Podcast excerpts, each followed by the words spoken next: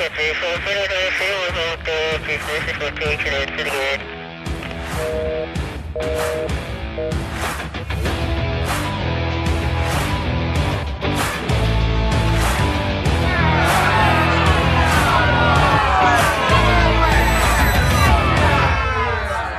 Oye, oye, oye, this is Alex Torres junto Omar of Trifulca Wrestling Media. And in this episode of TWP Interviews, we have a huge guest directly from Panama. He wrestled in WWE, NXT, and MLW. He was also two-time part of the famous PWI magazine Top 500 Wrestlers of the Planet. Right now, he's currently the heavyweight GWE champion of the Global Wrestling Evolution in Panama and also he runs the GWE Wrestling Academy as well. So the Turkish wrestler, actor, stuntman, and wrestle coach Vandal Ortagun. Hey. Hey, thank you for being here with us, Vandal. What's up, guys, man? Thank you for having me, bro. I appreciate it. Uh, and you guys seem to do your homework. That was a good little uh, bio that you did. A little good introduction, man. That was good. no, no, trust me. We always do our homework because you know we we we have we value you know what you know in your case what you did you know in the in your wrestling career you know and you know yes we did our homework and and you know every time we were researching new things about you we we are, are amazed of all the things that you accomplished you know so this, this will be a nice interview. So, Omar, start with the first question. Okay, Vandal, please tell us uh, when did you became a wrestling fan? What was the product that you began seeing at that time, and what wrestlers do you like? All right. Uh, before I answer that question, though, uh, back to what you were saying, man, that's a great point. Like, I definitely uh, have done a lot, and it's been a 20 year career, man. And it's like uh, I'm just getting started, and I have a lot left in the tank. Uh, mm-hmm. Not to ramble, but at the same time, I wanted to address that before getting into uh, these questions. Uh, what got me into wrestling, man? I was I, I, I didn't grow up watching wrestling like everybody else. Um, I was a normal kid. Around 13 years old, I was flipping through the channels and I caught the uh, St. Valentine's Day Massacre, uh, oof, where it oof. was Vince McMahon versus Stone Cold in the cage with Hugo Savinovich narrating, and I mean the build up and the promo prior to the match just automatically hooked me. Like I knew it was some form of entertainment, but what these guys were saying and doing, and then when they came out and did what they did in the cage, uh, for me that was a turning point as a kid at 13 to where I fell in love with pro wrestling. But I didn't grow up watching it as a kid. I didn't play with any toys, uh, wrestling toys when I was a kid.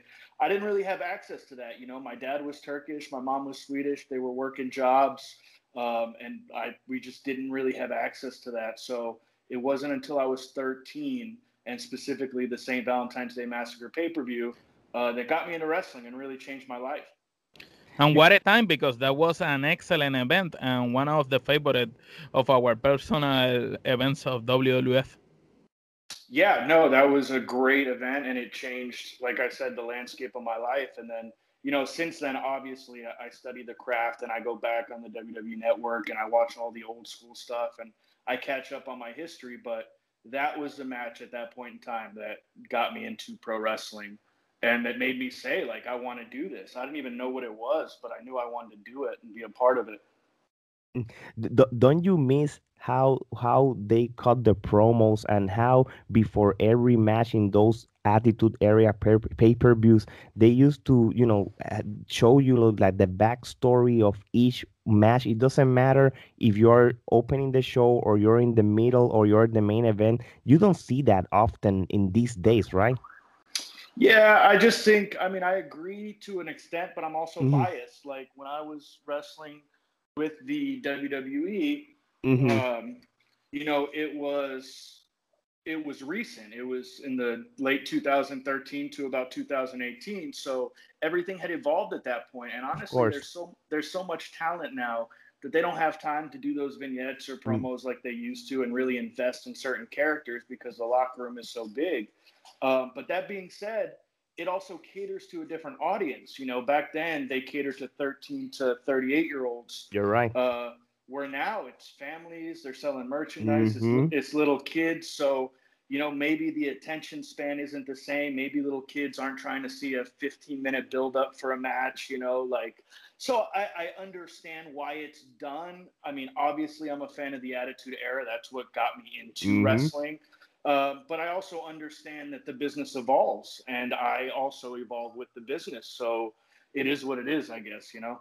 No, no, of course, yeah, and, and I agree with you. You know, with, with what you're saying. Hey, and just before you became part of the industry, do you tend to go to live shows, uh, or you know, or, or you know, in the when you were in town and everything?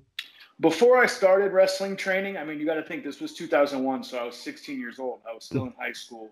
Um, but before I actually started training, I went to a couple WWE live shows in the area.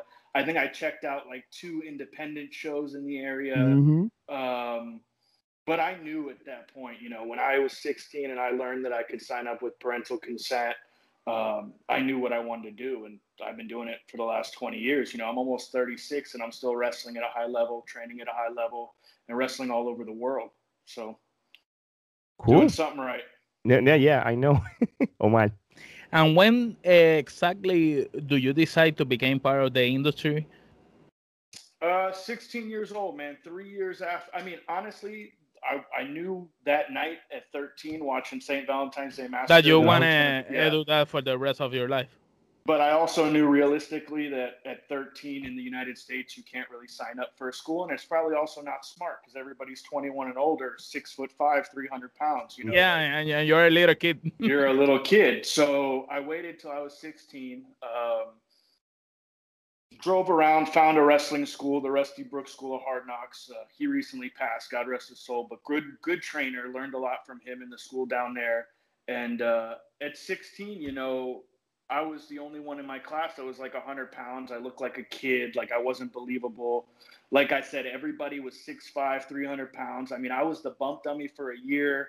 I was a referee for another year. I mean, these kids around the world, some of these guys, they don't know how easy they have it. So, I went through hell, but at 16, I started with parental consent. And when I got in the ring, like I knew that's what I wanted to be a part of. I knew I, I, it was like a home, like I was comfortable. I was comfortable in the ring. And it was a comfort that I've never really felt before up until that moment. So 16, I started, and it took took about 10 years of hard work in Florida and the surrounding states before I started traveling the world and making a name for myself. And then, you know, fast forward, uh, uh, long story short, you know, fast forward to the WWE Cruiserweight Classic, the NXT stuff that I did, the MLW, the the few months in Japan. So it all ended up paying out, you know. Mm-hmm. And now now it's now I'm living and training and wrestling full time in Panama. So it's it's been really good to me, um, you know, which is fortunate in this business. Yes, it's been very rewarding for you. You know, uh, and I usually I ask this question for you know to other wrestlers that I interview. You know, and, and it's funny because you know I, I already we already interview so, some of you some of the alumni you know of the GWE Academy that are currently wrestling in GWE, and they tell us their first day of training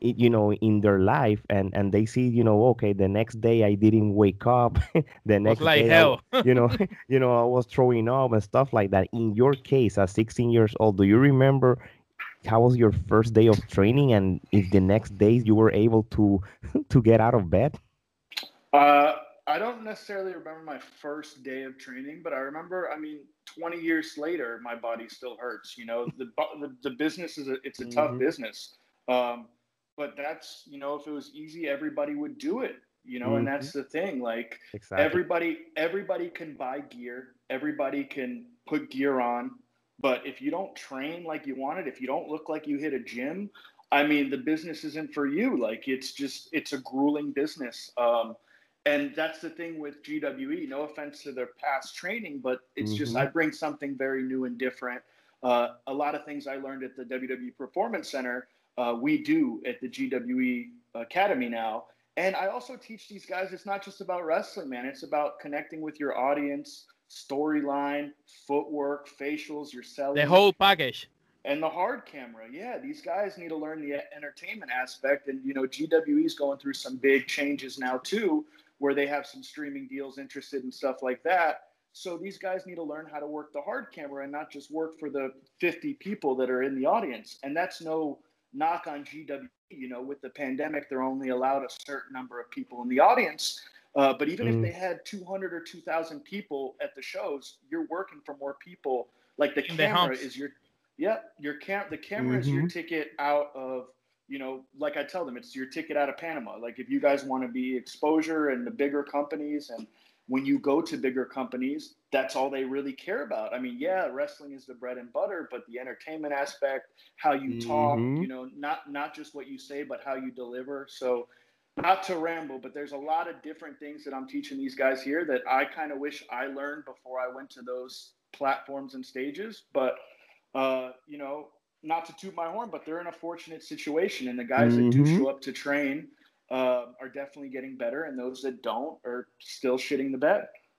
So, so basically, you know, uh, when GWE Wrestling Academy started, was with another instructor, right? And now, when when you took, you know, the role of, you know, of the head coach, what like you said you know you change the type of philosophy you know uh, so the, the, the, you know all all those uh, wrestlers that you're training right now did, did, did they uh, uh, handle the switch of coaches uh, good, you know they, they don't know they know right now that it, it, you have a different view that they will go to the next step so for me i don't i wasn't here when there was another coach uh, mm-hmm. i started wrestling here about two years ago i never mm-hmm. met the other coach okay. they were kind of on their own for mm-hmm. the last two years i don't know when the other coach left um, but I know that we were different. Not that he did anything wrong, but I think they focused more on conditioning, which is muy mm-hmm. importante. Mm-hmm. It's very mm-hmm. important,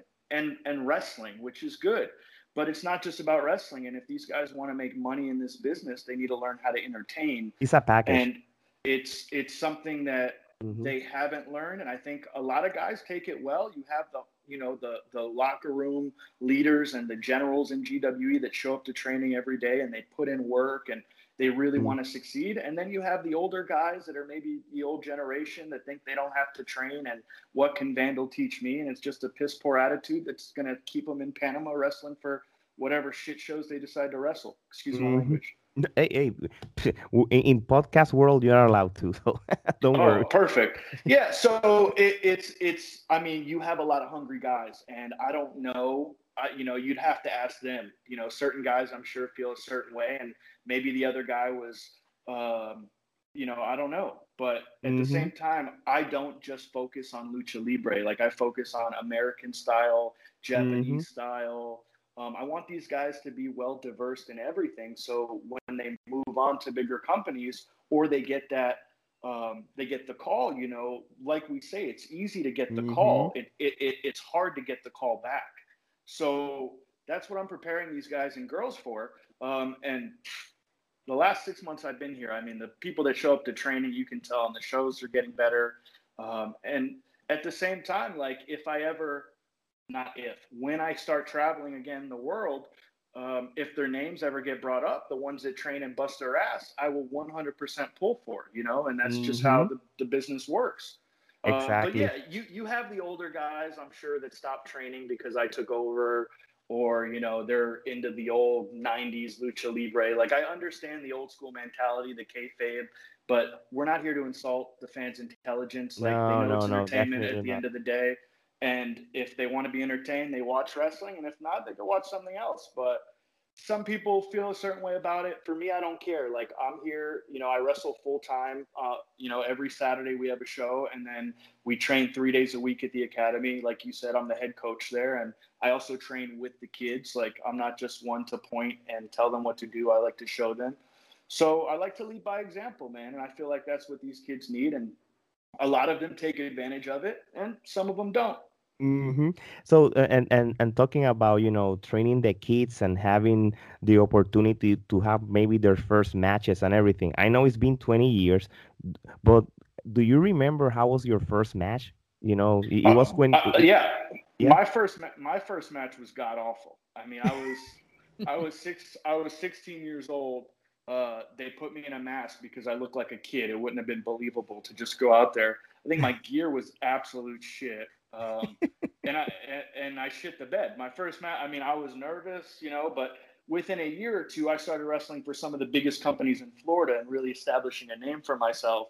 So like around 17, 18, they gave me like the cruiserweight title. I got real cocky. I brought it to school. Like it was a big wow, yeah, man. Yeah. I yeah. that Yeah, was, it was man, that thing. was I learned I learned the hard way though, man. But I trained with guys like you got to think MVP was one of my mentors. You know, we trained a lot. We traveled the roads together before he was signed. You know, a lot of guys in this 20 years, I've wrestled a lot of guys that have made it to some type of level of company. Um, and I've had good matches with them. You know, like I said, I continue to wrestle at a high level. I continue to train at a high level, and I love giving Mhm. back to the kids at the academy. I love, you know, if they're willing to to learn uh, and really like some of them eat their pride and and swallow your ego and understand that criticism is just to make you better. Um, I think these guys can be great, you know, and I think it's a good time for Panama wrestling. And I know we're still dealing with the pandemic, but at the end of the day, Pascal's a he, he's a smart guy when it comes to to business. You know, he's a businessman, and um, we have a lot of things going uh, behind the scenes. And I know there's some streaming deals in the works, so we'll see. But that being said, you know, it's not just me that's holding the company. You know, these kids got to step up. Mhm. It's about the new generation. And we have a, a- a bunch of new students, man, and they're learning and they're training. But you know, it could take six months. It could take two years. It just depends how long, you know, how, how long it takes for them to come forward and come along.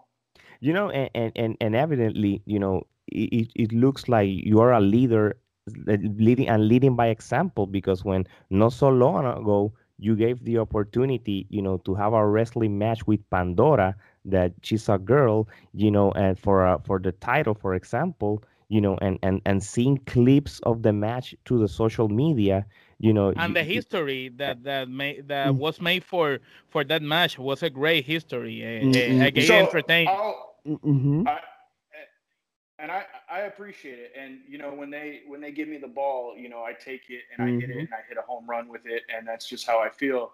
For me, I'll, I'll tell you guys the truth. Like I hate intergender wrestling. I don't hate it. I just it, I find it hard at times believable. i don't think- blame you I think that when you have me wrestle a guy like Crush and we go 25 minutes balls to the wall, you know, how do I follow that with, and it's not a knock on Pandora. It's just, you know, a, it's just, it's tough for me to find. And WWE, uh, I don't want to speak for them, but obviously you don't see intergender matches there. no There's no intergender boxing. There's no intergender MMA. So I'm just more of a believability guy where to me it's it's very it was hard to get me to kind of agree with that and go with that. Um, but at the same time, I'm a fan, maybe not of intergender wrestling, but I'm a fan of story. I'm a fan of what and you tell a, a, a great story there. you, you you sold the that story you know when we see the clip you sold the story and and you you know you make me believe that you know she have a chance Right, right, and that's the thing, right? You, it's a roller coaster, so it's believability. So you go from her having absolutely no chance because she's facing the world champion, who, let's face it, 20 years, 25 countries, Mhm. four continents, WWE, some of the biggest companies in the world, versus Pandora, who's never been out of Panama. mm-hmm. But that being said, she can work. She busts her ass. She trains. She Mhm. constantly gets she's better big. And she's big for, she- for being a she's woman. she's a she's a And bigger strong. girl, right? She's not a pencil. Um, and Mhm. she's the she's the Daniel Bryan of Panama. I mean, these fans love her. So if she's the ultimate baby face and I'm the ultimate heel, I mean, it's a matter of time before we before we come together. Right. So I I liked the story and I liked how we and I know they you know Pascal he's a little behind on airing the full matches, but I know the clips it doesn't really do it justice. But we told a great story in the first match. Um, then we had a rematch in a street fight, which we told another great story. And it's just going to continue to get better. And that's the thing. You take the fans on a roller coaster. You know, they, they in the beginning there's no chance, and then towards the end, oh, slip on a banana peel, something happens. Oh, Mhm. here's here's a chance, and now the crowd's back into it and they're alive. So I, I may not be the biggest fan of intergender. I think there are some great intergender matches that have happened. Me personally, I'm not a fan just because I'm a big believer in believability, man. I want it to be real, and I want the Mhm. fans to to buy a ticket to watch the Turkish sharpshooter asshole to get his ass kicked. And you know, I, I think for me being a bad guy here, I do a very good job. I have a lot of people hate me. They wait on me in the parking lot. Like it's great. Um, and, hey, that's the best reception you can get. So you're doing your it, job. Man. You are you are doing a great job when people say you, oh, te odio, maldito. yeah, I hear all that stuff, and the worst part is it usually comes from kids, man. So, but at, at the end of the day, man, Pandora's somebody who who's earned her spot. Uh, after the first match, you know, she took a beating, and she definitely gained my respect, and I think that also made her a main event player. I think that now the fans respect her, the boys in the locker room respect her. I mean, we didn't just go out there and bullshit. Like I, mm-hmm. I treated her like I treated everybody else. You know, if you step in the ring with me, man, woman, child, grandfather, grandparent, if you step in the ring with me, I'm gonna do to you what I do to everybody else. So she took it like she took punishment better than probably half of that locker room or most of that locker room would take um, and she earned it. You know, so am I having five star matches, the best matches of my life? No. Am I having five star stories? Yeah, absolutely. And these people are super into it, and I'm having a blast doing it, man. You know, so at the same time, you know. I don't know how long this is going to last. I plan on being here a few years, but who knows? You know, I, I'm still in contacts with Japan. I left NXT on good terms, MLW on good terms. Um, and like I said, like I, I still talk to Japan from time to time. That may be my next move. But for now, for the next few years, I plan on continue continuing training these guys and girls and, and dominating Panama while also going to the United States from time to time, mm-hmm. staying relevant and defending the GWE title and keeping them on the map and letting people, you know, know, hey, GWE's out here in Panama and they're not playing. Yeah, yeah, that, that you know, great. I and I agree with you, Omar. Uh, you have been in the indie scene uh, uh, in companies like Future of Wrestling, Dragon Gate USA, NWA Florida, and other parts like MLW. What are your experience and what do you learn in all that companies that you have been for a long 20 years? Well, that's the thing, man. Like, uh, you learn something from each company, and that's what I try to push onto these guys because at the end of the day, you're going to get better when you work with different talent. You got to travel the world, you got to get exposure, you got to get mm-hmm. your name mm-hmm. out there, you know, and that's exactly what I did. And the more I wrestled, you know, sometimes you wrestle really good guys and sometimes they're real shit guys, but either way, it's a learning experience and you get better each time. Um, I, I can't name specifics what I learned from each. You know, WWE more hard cam work, MLW more footwork and facials, um, Indies, you know, more uh, less is more, slow mm-hmm. it down, mm-hmm. stuff like that. But there's not something from each and every company unless it's a top company. Exactly. I mean, Japan, Japan, Japan, I learned uh, that if you survive Japan, you can make you can survive anywhere in the mm-hmm. business. Like and and, and that the... and that is my next question about Japan. You know, so your your your wrestling experience in Japan. You know, I know the trainings are hard and everything. You know, and and from other people that we interview in the past. So, both how was the the training and and and how was having matches? You know, in you know in Japan. You know how the feedback of, of the crowd over there that is way different than here in the states. Yeah, and that's why that's another. That's why I also tell these guys they have to travel, man. Different crowds, different mm-hmm. experiences. Um, Japan was great, and it really tested you as an athlete. You know, I'm training these guys two, three hours a day, three days a week. In Japan, you train five, six days a week, six, seven hours a day, on top of setting up the ring for shows, taking it down for shows, and then, and then and then you're wrestling 45 minute matches against guys that are trying to brutally beat the shit out of you. Um, so Japan it taught me first it made me ask myself do i really want to be in this business? Because that's mm. some tough shit up there. Uh, but once i got through the first week of japan the next couple months man it, it was it was a blessing. And i got to wrestle some of the top japanese legends that i used to study. And i learned so much from from those guys and how they train. And that's it's funny that you say these guys complain about the training down here because it's hard. And i do a lot of stuff from the performance center in japan but it's toned down about 50%. I mean, when they go to Japan, they're going to be kissing my ass like, thank you for preparing me. it's but, a different um, word right there. It's a different world, man. And it's just, it's more of a sport in Japan. It's more, yes. less theatrics and more sport. Um, there's good and bad with that. But at the same time, you know, the fans appreciate it so much more in the states or a lot of places around the world unless it's like mexico or something you say you're a pro wrestler it's one of two ways it's going to go like oh real cool or oh that phony stuff like but yeah. you ask somebody you ask you tell somebody in japan you're a pro wrestler no matter oh. if they watch right if they watch it or not they're like oh please let me buy you food let me take you to dinner you know uh, let me take care of you so it's just it's highly highly respected in japan yeah, um, in, I, I, think that in Japan and Mexico are the two parts that the wrestling is like a religion. absolutely, absolutely. And Japan is always a place that I plan on going back to, and, and maybe you know one day moving there and wrestling full time there. You know, right now Panama's the plan, and I love what I do here. Uh, but I always told myself, you know, Japan's definitely uh, going to do at least another tour of that. Um, and it just makes you better, man. It, it, really tests you as an athlete, not only the training, but the wrestling. It's 45 minutes of no break, just straight forearms to the neck and cardio, cardio, yeah. a, a, great cardio.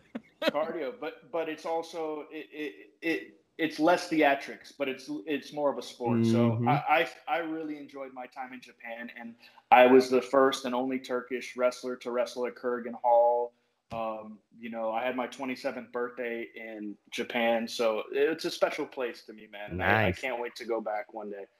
Well, and, and, talking about something special, you know, around 2013, you start in WWE NXT. So how do you end up in WWE? And and you know, I like the other question, how was your your experience over there? So, like I said, man, Japan changed my life. It changed a lot of the ways I did things. Um, it tested my ability as an athlete and i think it also got me in the best shape of my life. So when i got back from japan um, i had my match with adam cole at fow which really mm-hmm. got a lot of views and put me on the map and was to this day one of my best matches probably top five um, for sure. Um, and i started getting calls you know and they called me as an extra to do some nxt work in 2013 um, and then they kept calling, you know, which was really awesome. Mm-hmm. And sometimes they'd use me, sometimes they wouldn't. And then I got to do a couple live shows, uh, a couple dark matches for um, for a live show in Pensacola. Uh, I basically went on a six day tour with them in the beginning of 2014. I want to say I got to sign a, a part time deal, which was pretty awesome. It is. Um, and then I was a part of their tapings, and then fast forward to 2016, I was an alternate in the Cruiserweight Classic, which was absolutely awesome and unbelievable, man, and got to do so much stuff and learn so much stuff. Uh, and then in 2008, you know, or 2018, parted ways uh, and headed to Costa Rica, man, and that was that was it. But NXT was a really really good time, and I learned a lot, and that was obviously, you know, as a kid, you know, back to when I was 13, mm-hmm. watching that St. Valentine's Day Massacre, you know, saying I want to wrestle, you know, I want to wrestle. I didn't even say I want to wrestle for WWF and WWE. I mean, that was mm-hmm. too high, mm-hmm. too big of a dream, you know, and for me to actually wrestle for them on several occasions, sign a part time deal, you know, to this day, you can look up my last name on the network and my matches will always pop up. So for as long as that network exists, at least no, and, and, and, the people Peacock, Peacock and the, took it over, but outside of the U.S. Uh, on the network, you know, I'll always be embedded on the network, so that's something that you can't take away from me. And, no, no, uh, of course not. I'm proud. I'm proud of it, you know. So it, and it, the people really talk cool. talk very good about your matches. Uh, I was uh, scouting, uh, looking for some matches of you, and and I see something from MLW, and the comments that they give to other wrestler was not was very good, but you was every every time in the high uh, position. Yeah, I have. I mean, for the most part, I have a lot of supporters. I have a lot of followers. I have a big Turkish following. Uh, I think because I'm the first and only Turkish guy to make it to a national level like that. So, it, it, and I also represent my country. You know, like some of these Turkish guys that wrestle all over the world, they don't even say they're from Turkey, which is crazy to me because that's so different and unique. Mm-hmm. You know, and I always tell guys like, I'm not, I'm no better than anybody. I'm just different. I do things differently. I move differently. I look differently. So, it, it's just about being different, you know. Um, and that's what I try to teach guys to this day. So from from the the states, you like you said, you moved to Costa Rica. When you moved to Costa Rica, it was uh, wrestling related. Absolutely not wrestling related. So, I mean, at this point, we're talking about 17, 18 years into the business, and Mhm. I was I was happy, man. I, I made money. I wrestled for the biggest companies in the world. I was still young. I was married. Um, so I was like, hey, let's go to Costa Rica, and I wouldn't say retire, but I would say maybe a long break.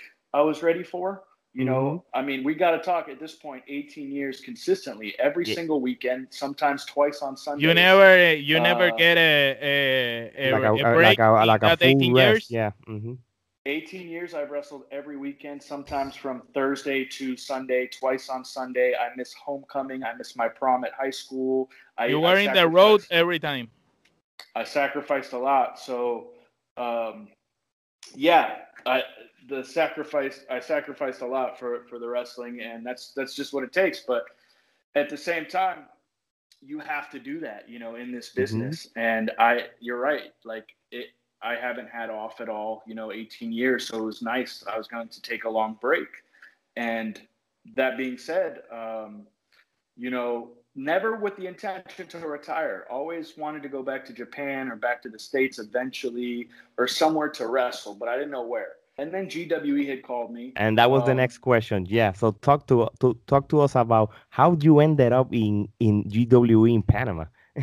Well, I had a couple of guys that I knew, like MVP, wrestled here Mhm. uh, prior, and they told me about a company because I still had the itch. You know, I, I was in, still am in the best shape and ready to go at full tank of gas. You know, no issues. So I, uh, I think I messaged GWE. They called me back, um, and they booked me for a show. And I came out here, and automatically, you know, gave me the top spot, pushed me, and you know, this guy didn't know anything about me, didn't know to work with me, maybe saw some old stuff, but you know, gave me an opportunity, and I appreciated that. And uh, you know, next thing you know, I'm having five star matches with Crush. You know, in my opinion, some of the better matches as well. I put that on the top five list. Um, just a lot of moving parts, and we told a good story in the matches themselves. So it was really good, and I kept coming, and I'd hop on a bus, you know, every other Mhm. weekend, and I do these shows here in Panama. And then he pitched the idea that, you know, because COVID hit, that once COVID is over or slows down, why don't we get the academy going up again um, and me be a full time worker here? So we came to an agreement, and uh, so far so good, man. But that's what got me here in Panama. I'm living in the city. You know, I'm loving life. I love what I do. You know, I train every day. I'm poolside sometimes. I'm tanning. I'm training the kids. You know, and I love Panama City. I'm trying to pick up my Spanish, but uh, un poco. So That that's fine. Maybe in the future, maybe we can try to do an interview in Spanish with you when we practice. You know, Oh, I practice my be- English. That's gonna be the, the not the near future, very long term. That's fine. That's fine. hey, Yeah. uh, uh, Omar. Uh, now we are going to uh, questions uh, as you as a fan. Uh, what are your five wrestlers of the U.S. of all time? If you have a top five Your top fa- favorites of all time. You know, in Europe. Top five opponents Wrestlers of top all time. five, no top five wrestlers of all time for you. Uh, Bruno Sammartino, Ric Flair, Shawn Michaels, Kurt Angle, Triple H. Mm, I like that list. You have a little bit of, of everything: entertainment, good wrestling, a heel, a, a good storyteller. you have I would have to I would have to put Randy Orton somewhere on there, so maybe six, top six. But Okay, uh, or yeah, yeah. I, I'm a big, like I said, man. I love the wrestling stuff, but I love the entertainment stuff too, and I love the believability, you know. And and there's certain guys that do that great, and Mhm. uh, Randy that's is what- a very good guy at that. and Oh, yeah. that's who that's that's who I study, and that's who I, I like to watch, you know. But it's no knock to anybody else, you know. There's a lot of good wrestlers and workers out there, but uh, yeah, that's definitely my top five, six. And uh, of the rest of the world, you have a top five? The rest of the world, I would have Yeah, to put, like, like Japan, have to Mexico, or something. uh, Shibata on that list. Mhm. uh, Otani on that list, Kenny Omega on that list, uh, Super Crazy in his prime on that list, Oh, what's, what's a uh, very good one? And Blue Demon Jr. for sure. Oh, Oof. I love. I like that list. Yeah, Like like you tell us, you know, a couple of times. You have a twenty plus wrestling career, right? And and you wrestler you wrestle a lot of you know people that you know that maybe was on your bucket list, but at this point of your career, do you still have dream matches that you want to accomplish? I, you know, it, it's I of course I have dream matches, man. I mean, I want to wrestle the the top guy at WrestleMania mm-hmm. one day. Like I I still dream, you know. Uh, but at the end of the day, my dream match is like I don't go on social media. I don't do a wish list. I don't beg for opponents. Like, no, no, no. Yeah, yeah. If if the promoter wants to book me in a match against anybody, like to me, I can make you are prepared. Match. I, yeah, I'm prepared. You know, I don't have somebody that I would single handedly call out and say, "Hey, I want to work this guy or that guy." Just I want to continue to travel the world and do the best that I can do, and hopefully I'll meet up with that guy or that guy, or maybe I'll surpass that person. Um, but I don't have truly any dream opponents, man. I have people that I'd like to work with for sure. Uh, but hopefully that happens one day. You know, I don't, I don't, I don't name names. I don't want to mm-hmm. make a list. Um, but I keep training at a high level, wrestling at a high level. I keep traveling. You know, Panama is not my final destination, um, but I want to leave it better than I found it for sure. And that's what I feel like I'm doing. No, and, and, and definitely you will. And you know something, I like your response better than naming an, a, a dream match, you know, uh, to be honest with you. Because, you know, something at the end of the day, you know, if you do a good performance, it doesn't matter with who, you know, that that's what this is all about. So, yeah, and, and, and you are prepared for everyone. Mm-hmm. Yeah, no, honestly, I feel like I can wrestle with the best of them right now. I feel like I have been training at a high level, uh, entertainment wise, my mic skills. Like I, I honestly, I feel like I could wrestle with the best of them, um, and I hope I get that opportunity someday soon. Okay. We're gonna uh, have the last question of, of, this interview, and we let you go. But this is okay. a section that, that we have. Uh, it's called in Spanish the toma y dame. This is more like a rapid fire questions. You know, in these cases, we're gonna name uh, a person or, or a company and with one word or phrase you will tell us what you think. Hey, this is not, no, no, we're not gonna throw dirt on anybody. That's not our oh, intention. You will see. For and example no, all right, number, number one, one mvp oh bro mentor amazing uh, aspiring. I, I mean this guy is an inspiration to all like what he's been through in life. You said one word answer i'm sorry but no no no no, you, can, you got that whatever you want from uh, the heart a, mentor, friend, trainer, guy who's really helped me along the way, guy who's killed the business. I mean, to this day, he's still a top player on the yeah, top TV now show. Now, manager, he's he's being a, a great one. still, still to, to this day, top manager, top performer, top athlete on the top show for the top company in the world, man. Kudos to him. And I can't wait to get him back here in Panama, man. It's going to be great. Mm-hmm. But definitely great guy and phenomenal talent. You know, what an addition to WWE. Mm-hmm.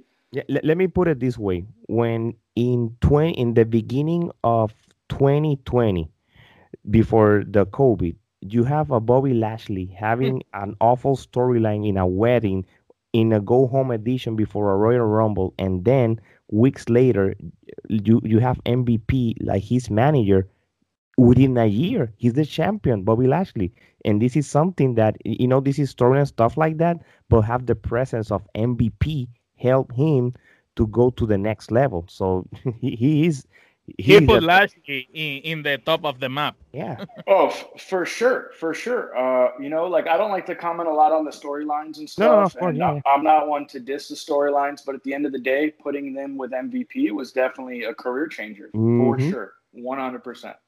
Percent So going to the second name, Alex G. Oh, another good guy, man. Big part of my life. Trainer, helped me out a lot at Rusty Brook School, taught me a lot um, and still to this day, whenever I travel to Florida, you know, I, I, I try to see him. Um, but great guy, man, and his knowledge for the business just so smart, you know, so smart. Ooh. Rusty Brooks. Uh, legend, man, legend. So the guy that has done a lot in this business. Um, if it wasn't for him, man, I wouldn't be where I'm at. Uh, he believed in me, you know, when nobody else would. He took in a 16 year old kid that was about 100 pounds soaking wet and believed in me and kept pushing me. And the days that I felt like I was going to quit, he'd be like, just keep pushing, man. You're going to make something. And uh, I'm really sad to see him go. You know, I know he was dealing with some problems and dialysis and stuff. Um, but such a good guy and such a big part of my career in life. And they recently had his uh, memorial show, and I was really pissed that I couldn't be there, man, in the U.S. Uh, but just with COVID times and Mhm, Panama yeah. travel, it's a little bit tough. But great guy, man, legend in this business, an icon, somebody that's going to be missed, and definitely uh, the wrestling world has lost a great player and is not the same without. Cool. Norman Smiley. Oh, genius, bro. Genius. This guy also, man, you guys are naming everyone that assisted my training. Uh, hey, we do our research. I told you. it, it, it was, yeah, you guys do. And it was an honor training with him, you know, in the early days. Um, and he taught me a lot. And I used to study him when he worked the WCW and pretty much his character work and the big smiley and all the footwork. And then getting to work with him again years down the road at NXT. I mean, what a blessing. Um, but that guy's another guy, man. Just the knowledge for this business, smart guy, and hell of a worker in his prime, man.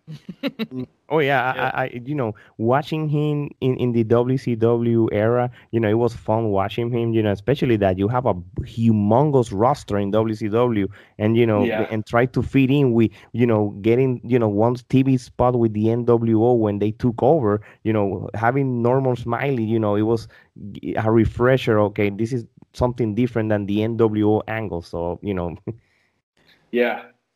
Tommy Wrestling. Tommy Wrestling, bro. Tommy Wrestling, man. Uh, great guy. Great on the mic. Great mic skills. Great mic skills. I'll give him that. Crush. Crush. Uh, hard worker, man. Hard worker. Um, a lot of potential. Young, hungry, uh, and gets this business. You know, he understands this business, um, and he works really hard. Um, you know, there's still things that he needs to learn, but that's said about everybody. I mean, I'm 20, I'm 20 years in the business. I'm still learning something new every day. But definitely uh, a top talent here in Panama, and would not be surprised to see him succeed outside of Panama. Hugo Savinovich. smart guy, knowledgeable, one of the best commentators. I mean, like I said, he was commentating that match uh, that got me hooked, Austin versus Stone Cold, when I was 13. Uh, so it's been an honor to work with him. Uh, very smart guy, knows what he's doing. I think he's helping GWE out a lot. Um, definitely helping Pascal with more the promoter stuff, not just the business stuff. So I like that he's involved and just a smart guy, man. And he's doing big things, you know. And he's also a pastor, so he's just a really good guy. And I enjoy working with him. Oh, Adam Six. Adam Six, man, a lot of potential. Um, needs to train a little bit more. I know it's a little bit hard for these guys with their work and COVID and stuff like that, but uh, him as well as a lot of these guys, man, they're good. You know, they have a lot of potential. Um, it's just the little things that you need to work on. You know, you got to Mhm. get you got to get them TV ready now. You know, everybody wants to go out there and do moves, uh, and it's about being on TV. But Adam Six is a good hand, uh, an asset to Anarchy Squad, and he he has potential, man. Give him a couple years, the right training, the right motivation, uh, and he could be something. Ricky Fisher. Ricky Fisher, man, one of my favorites, dude. I, I like that guy's hard work and ethic. Is I is like- one of our favorite too. I, I, I like that he's you know a Japanese wrestling fan. He studies the craft uh, for three years in, which is still new and only 90 matches. He's very good. Um, you know, nothing negative to say about that guy. He's a hard worker. He's a good guy. Um, you know, some of these guys, not Ricky Fisher, but some of these guys sometimes will have attitudes and stuff like that, and just the resume doesn't match the attitude. Um, but it has nothing to do with Ricky. Ricky's a good guy. He comes to training. He trains on time. He trains every day. I mean, that kid puts in work. And, um, you know, him, like a lot of guys here, when you go to training, you show up and you do what you're supposed to do. I'd like to see Mhm. them succeed. And if I was ever in a position to pull for them or, or, or push them, I would definitely do it. Okay. So what about Samoa, for for instance? Samoa's a guy, a uh, lot of, uh, I mean, all these guys you're mentioning, like the whole GWE locker room, they have potential, man. They Mhm. have size or they have skill. Um, they just need to put together the little pieces. Um, some of these guys need to train more.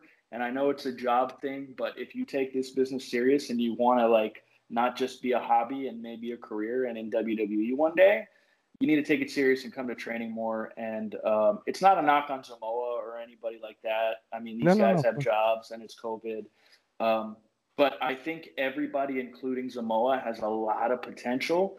I just think they need to capitalize on the potential and come train and let me teach you uh, what the big time looked for, or be content in the Indies working for one show in Panama and not going anywhere outside of that. But for some of these guys, it's a hobby, and for other guys, it's a career, and we want to make something out of it. Mhm. Um, but the the entire GWE locker room has potential. I mean, you guys can go up and down the roster all you want. Uh, some maybe more than others, but at the end of the day, they're Mhm. only going to continue to get better. Especially the guys that continue to train and put in the effort and kind of ditch the ego or the attitude and realize like I'm here to help you guys because like I'm not really benefiting anything from this. I want you guys to get better, and I want to leave it better than I found it. Cool. Um, but these guys all have potential, man. And you know, a couple of years, they continue to train. They continue to work on the small stuff, like the, the entertainment aspect, the mic work, working the hard cam stuff like that. But they'll be able to go places. That and they need a visa. But mm-hmm. let's pray. Yeah, yeah. The Anarchy Squad. Anarchy Squad, man, probably one of the most badass groups in in uh, in South Central America. You I agree. I think in, I- in, in, in all Latin America. Yeah, in this I point, like yeah. That know, I, mean, I like the Anarchy Squad, man. I thought I thought it was a really good idea um, to put me with those guys, and I like what we're doing, man. Everybody kind of clicks, and we all have our own thing. And when it's time to kick ass, we kick ass, and it's known to the fans. So like when I came here and I joined Anarchy, like they knew that I was an asshole, and it was a big tall tell sign. um, but I, I love working with those guys. I love working with everybody in the GWE, man, for the most part. The guys that Mhm. show up and train and want to get better, and the guys that have egos and think they've been wrestling 15 years and don't have to train. But 15 years of what? Of Panama wrestling? Like, sorry.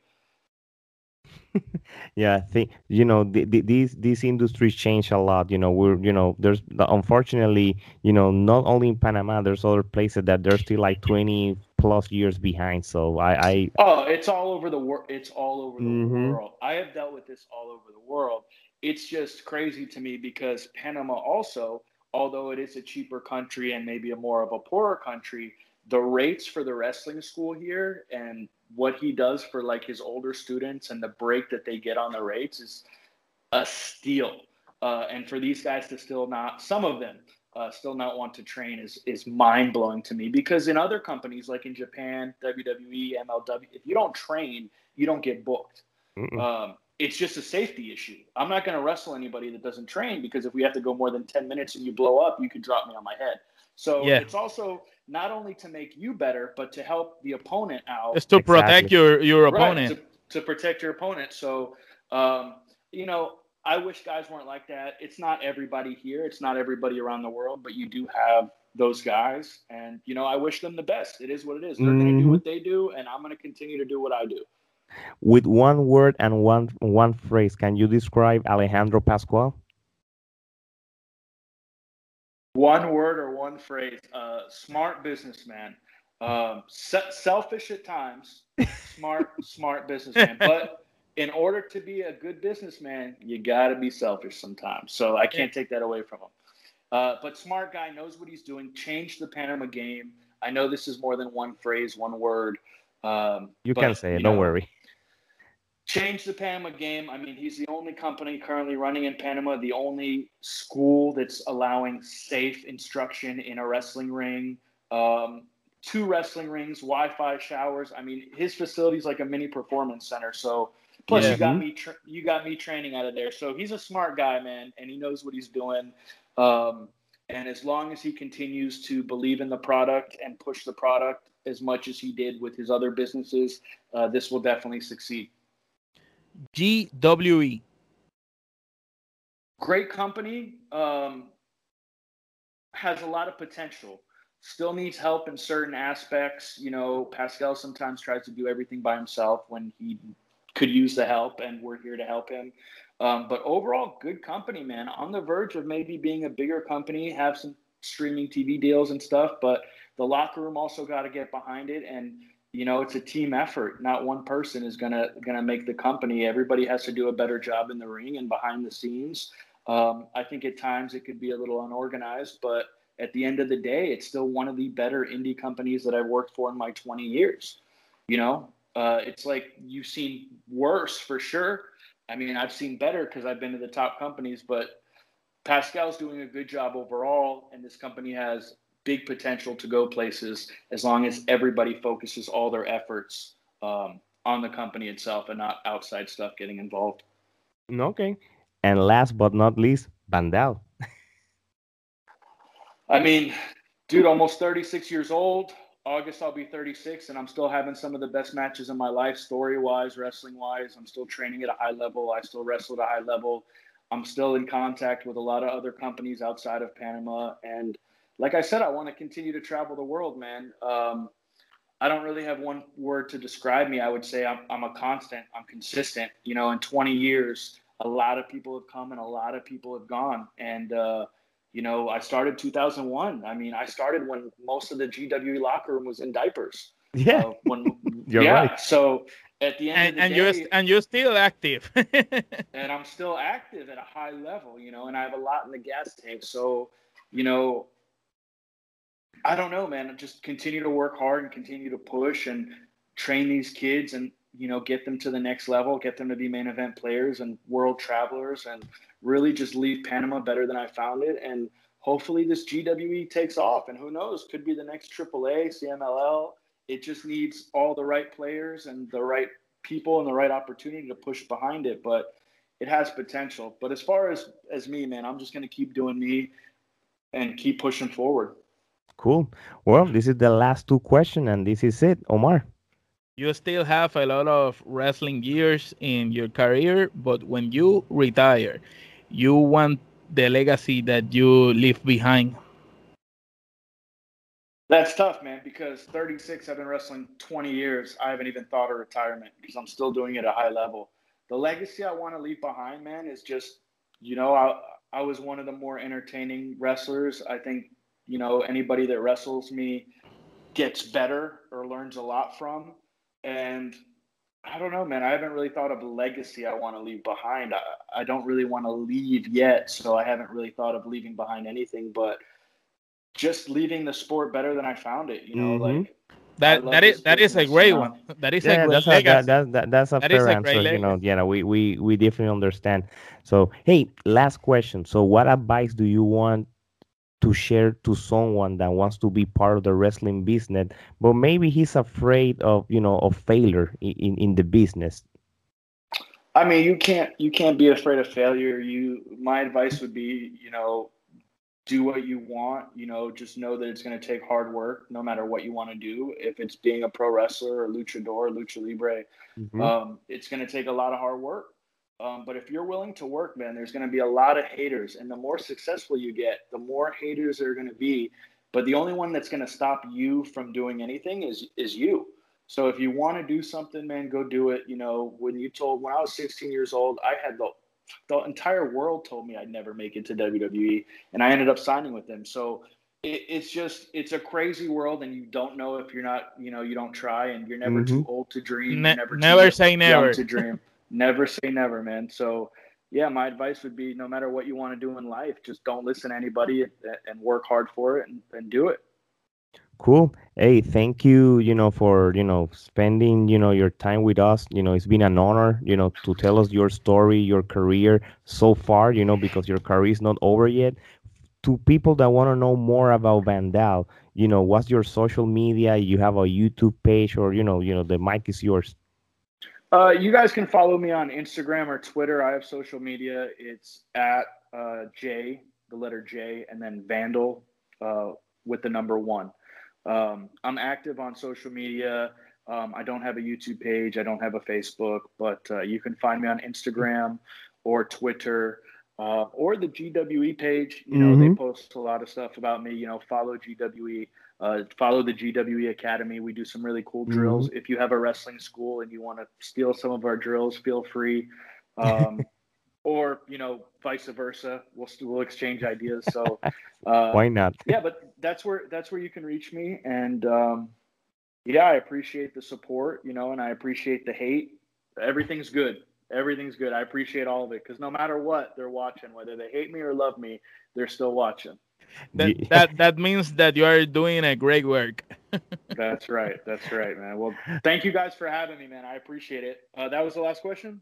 Yeah, yeah, that was the last question. So again, if you want to know more about Vandal and you know what's going on with his career right now, go to his social media, you know, in Instagram and Twitter, or go to the GWE uh, social media so you can see everything that's going on every Saturday in Panama. You know, and coming soon, you know, you will see more of their matches in in YouTube or any new you know streaming deal that we're working on. So. Uh, you know, follow Trifulca Wrestling Media, you know, in Instagram, Twitter, Facebook, and YouTube, you know, and thank you to all the countries that are keep supporting us, you know, in Latin America, you know, putting on in the in the podcast charts and and in YouTube. Uh, so, Vandal, Omar, and Alex, this is it for tonight.